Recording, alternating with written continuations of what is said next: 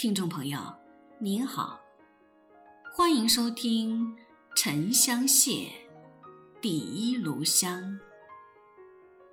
作者张爱玲，演播丹妮卡。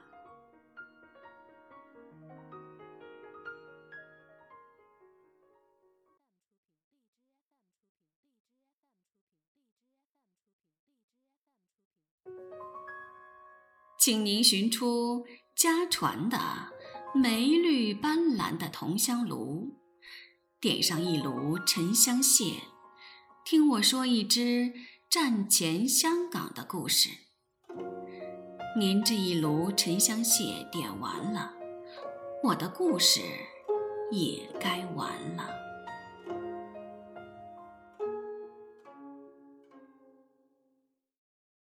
在故事的开端。葛威龙，一个极普通的上海女孩子，站在半山里一座大住宅的走廊上，向花园里远远望过去。威龙到香港来了两年了，但是对于香港山头华贵的住宅区还是相当的生疏。这是第一次他到姑母家里来。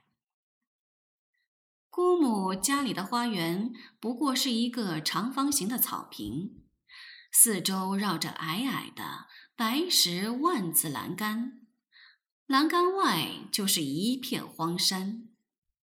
这园子仿佛是乱山中凭空擎出的一只金漆托盘。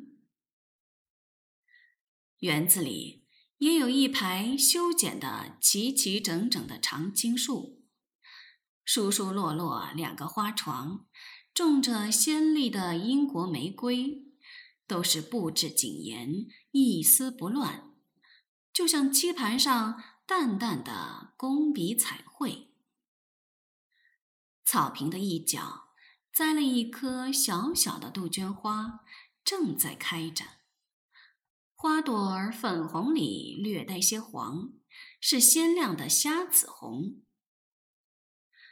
墙里的春天不过是虚应个景儿，谁知星星之火可以燎原。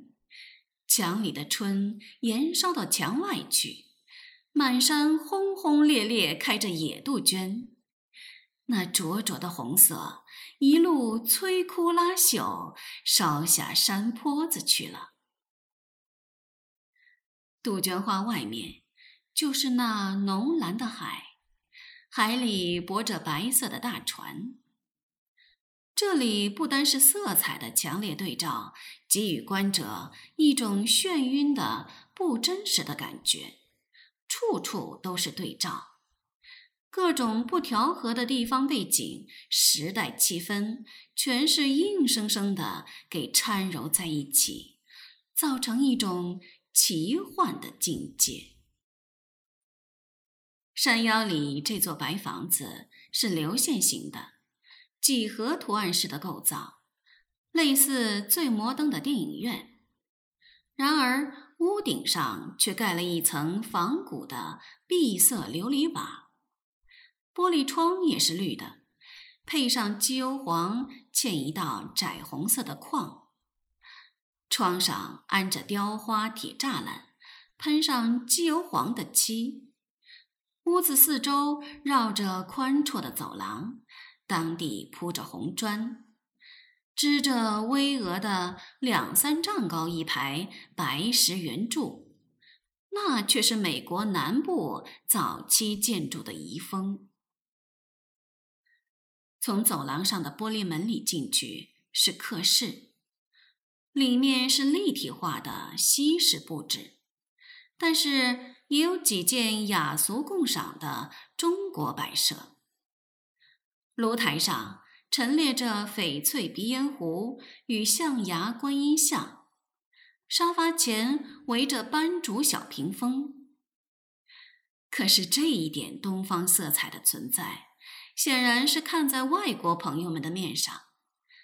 英国人老远的来看看中国，不能不给点中国给他们瞧瞧。但是这里的中国是西方人心目中的中国，荒诞、精巧、滑稽。葛威龙在玻璃门里瞥见他自己的影子。他自身也是殖民地所特有的东方色彩的一部分。他穿着南英中学的别致的制服，翠蓝竹布衫长及膝盖，下面是窄窄的裤脚管，是满清末年的款式。把女学生打扮的像赛金花模样，那也是香港当局取悦于欧美游客的。种种设施之一。然而，威龙和其他的女孩子一样的爱时髦，在竹布衫外面加上一件绒线背心，短背心底下露出一大截衫子，越发觉得非驴非马。威龙对着玻璃门扯扯衣襟，理理头发。他的脸是平淡而美丽的小秃脸，现在这一类的粉扑子脸是过了时了。他的眼睛长而媚，双眼皮的深痕直扫入鬓角里去。纤瘦的鼻子，肥圆的小嘴，也许他的面部表情稍显缺乏，但是唯其因为这呆滞。更加显出那温柔敦厚的古中国情调。他对于他那白净的皮肤，原是引为汉室的，一心想晒黑它，使它合于新时代的健康美的标准。但是他来到香港之后，眼中的粤东佳丽大都是橄榄色的皮肤。他在南英中学读书，物以稀为贵，倾倒于他的白的大不乏人。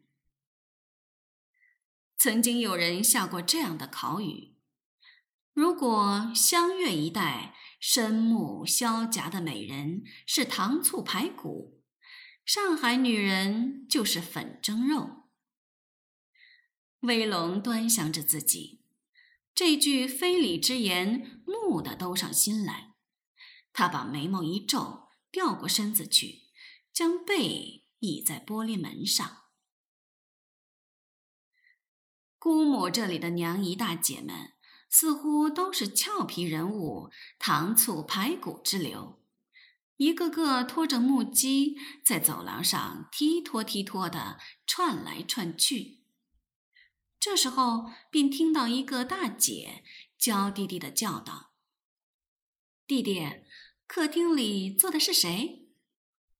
弟弟道：“想是少奶娘家的人。”听了弟弟的喉咙，想必就是适才倒茶的那一个，长脸儿，水蛇腰，虽然背后一样的垂着辫子，额前却梳了虚隆隆的蓬头。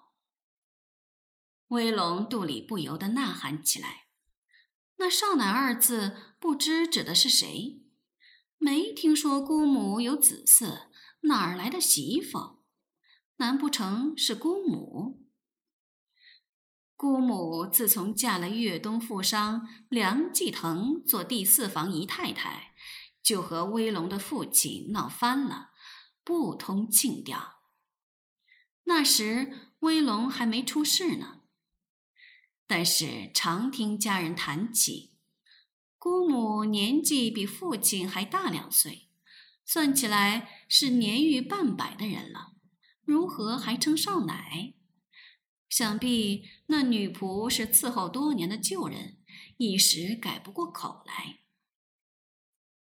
正在寻思，又听那弟弟说道：“真难得，我们少奶起这么一大早出门去。”